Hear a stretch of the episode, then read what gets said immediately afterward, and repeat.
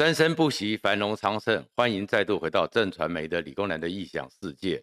疫情现在正在扩散之中，希望大家都能平安。当然，在这个疫情扩散之中，我们当然知道台湾今年的最重要的就是选举。而这选举里面呢，今天呢，我要来跟大家分享分析的是民进党的选情。那这里呢，我会用三个人物的概念来谈民进党的人的选情。第一个呢，是日本的前首相岸信介，他有一句名言。寸前黑，政治前面一寸就是一片漆黑，你永远不能预料接下来会发生什么事。第二个呢是鲁迅，鲁迅呢他有一个名言叫做捧杀，他的意思是说，你去骂一个人哦，永远也不可能把他给骂倒、骂死，但是你捧一个人哦，是可以把他捧到粉身碎骨而死。第三个概念呢，是我们台湾最有名的一个人物，叫做韩国瑜。韩国瑜有个概念，那个是政治上最大的风险，叫做等一个人。好，如果你喜欢关注这个频道的话，请记得在右下角的小叮当按赞、分享和订阅，谢谢大家。当然了，民进党现在非常在乎的就是年底的选举，因为国民党太废了，太废之下，本来民进党认为说，他们只要守住现在的七席，大概都可以稳住江山。就有个交代了，反正二零二四这么废的国民党，大概也很难挑战他们。可是呢，也在这个情况之下，他们开始越来越自信满满，开始喊出了七加三加二。什么叫做七加三加二呢？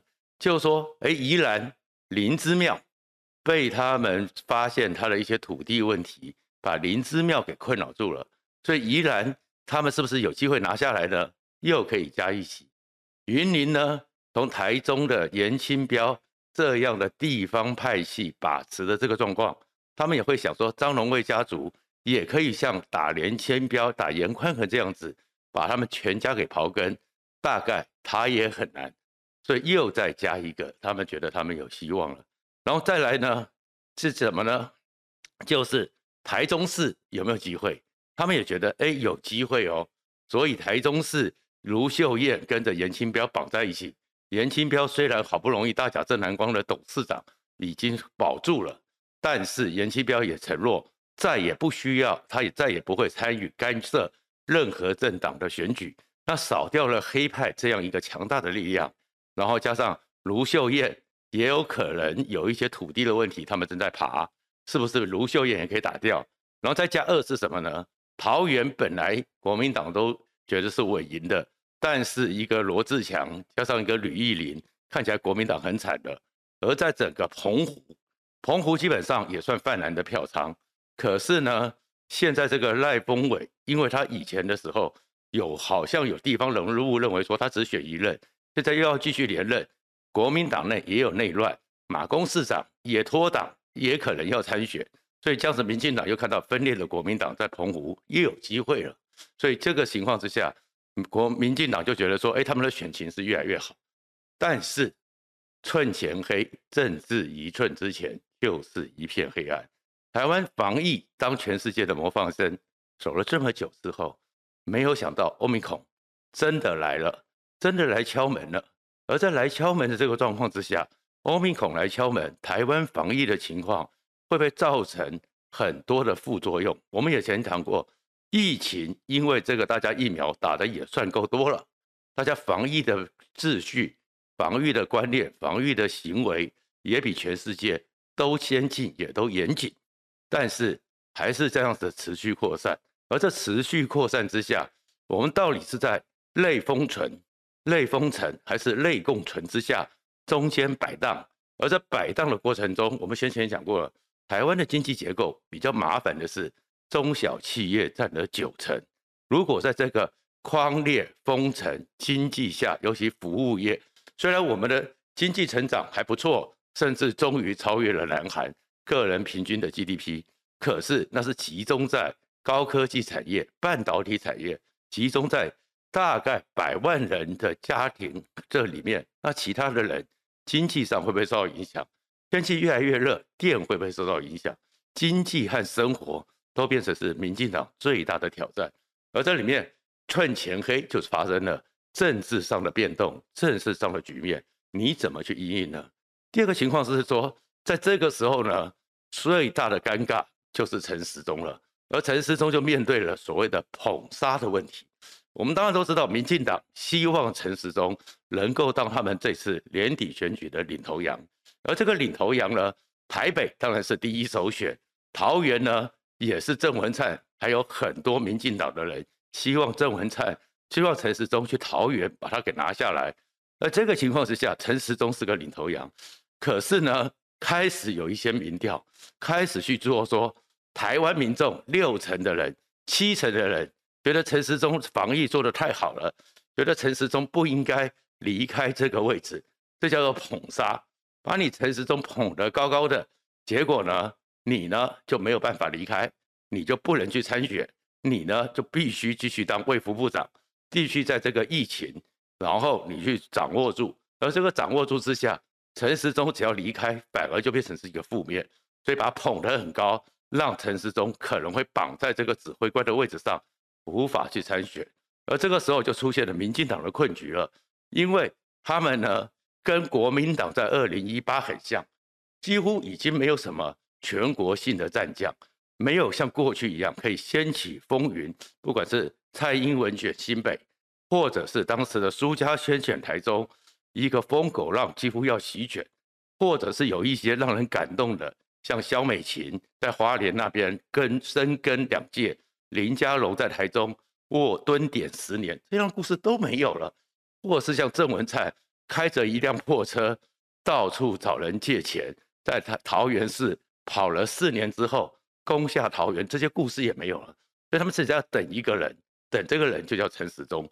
但是等这一个人的一个状况就很像二零一八的时候，国民党完全没人，就在等一个人，等到了韩国瑜，所以掀起了一个蓝军，特别是深蓝里面，让全世界觉得看起来都还是觉得有点不可思议的韩流现象。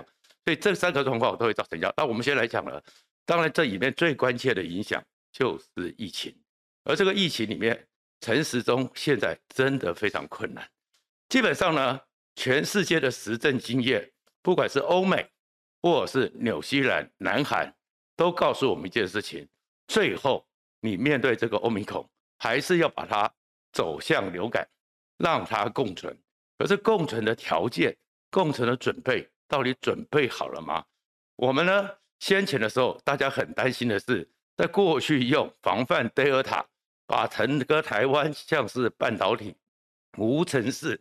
那样的框列隔离会是个大问题，大框列时代会让台湾人生活都产生重大的困难，而这重大困难在哪里呢？就是说，因为你像过去德尔塔的时候，一个人染疫，六点七个人被框列，但是现在欧米孔呢，一个人染列，如果没有改变框列和隔离的条件，那是十六点七，那我们现在就是以上数千上万的人，那很快的台湾都瘫痪了。所以我们政府就决定要放松，可是放松里面呢，里面你会看到民进党内部里面有些奇怪的复杂。基本上呢，像像整个侯友谊讲的，那是最后的目标。欧美、南韩、纽西兰确实都是如此，就是根本就是零加七了。你只要你不有密切接触者，你根本就不需要匡列，你也根本不需要隔离，你自己快筛。如果你是一条线，就是阴性。就正常生活，出去到外面口罩戴好一点，过去的那些防疫习惯做好一点就可以了。可是台湾社会突然之间从那么严谨的防疫的措施就把它放掉，可以吗？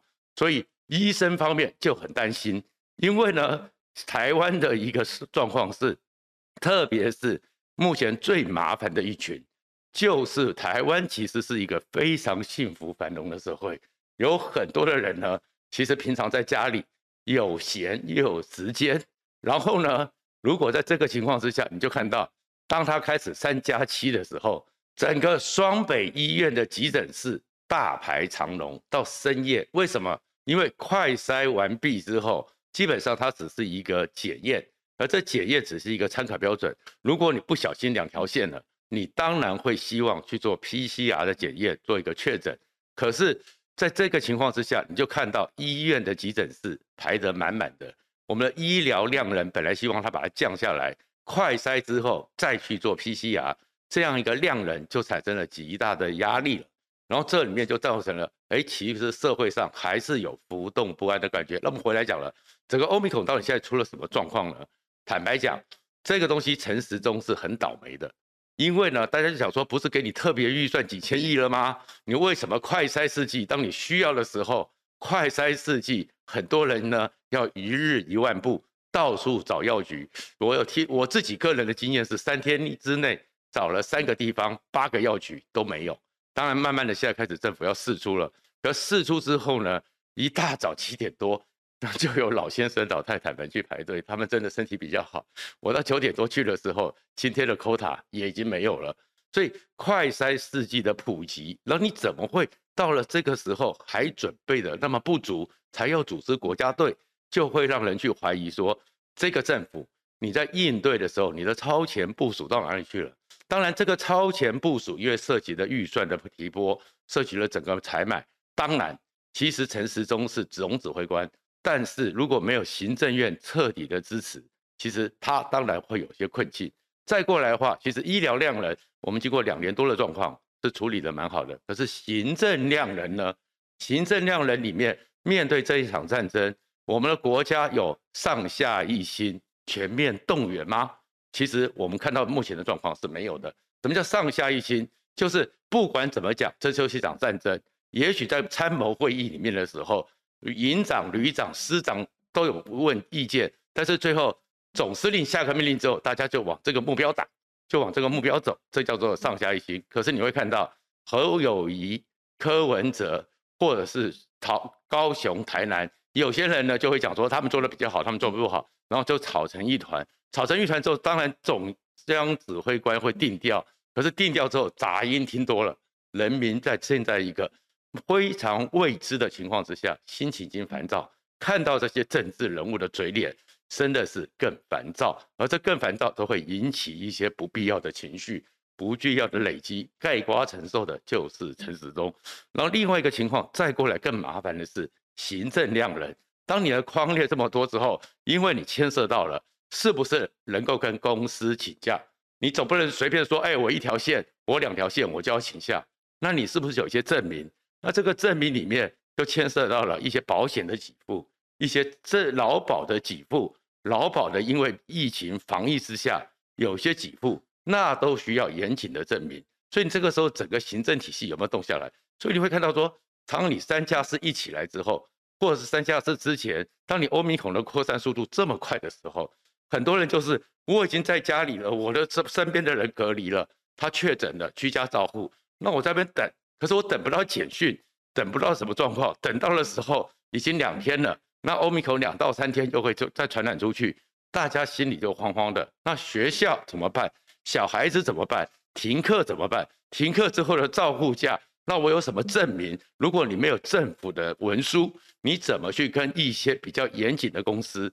或比较程序上比较繁复的工作单位申请呢，都造成了在社会上更大的浮动，所以这些浮动会造成一个不满意，而这不满意天气又热，又可开始我们就看到，当然现在没有在讲是第五纵队了，可是还是会跳电，还是会有一些电力突然出事，生活上的困扰，最后都会像洪流一样打向陈时中，所以此时此刻陈时中就变得很尴尬了，因为。蒋万安真的很弱，弱到是连他的文山区国民党的本命区，他都只剩下三成多的支持度，在国民党里面一个民调里面，然后呢，黄珊珊百分之十五到百分之二十之间，这个意义对蒋万安来讲是非常严重，因为黄珊珊在这个认知里面，在最深蓝的大安文山里面，已经认为黄珊珊不完全是白的，也不完全是橘的。他们可以接受他是蓝的，所以蒋万安很弱。但国民这个时候，民进党